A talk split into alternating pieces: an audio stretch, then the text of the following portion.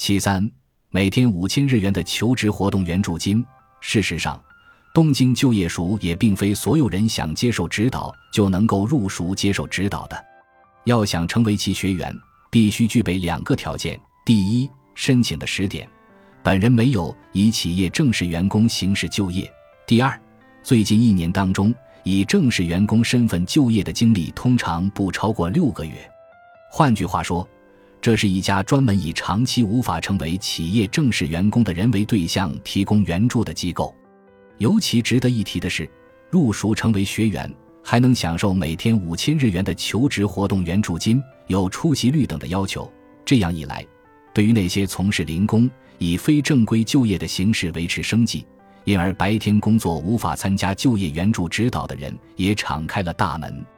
以往参加类似这样的培训。或者要辞掉工作，或者要请假，无论怎样都会使其收入减少甚至中断，收入成了接受就业指导的一道障碍。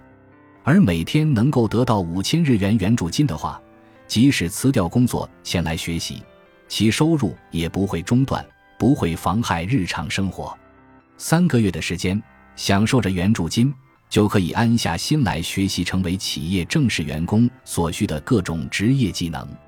此次采访，节目组接触到许多非正规就业者，在同他们的对话中，我们了解到，他们当中很多人渴望成为一名企业的正式员工，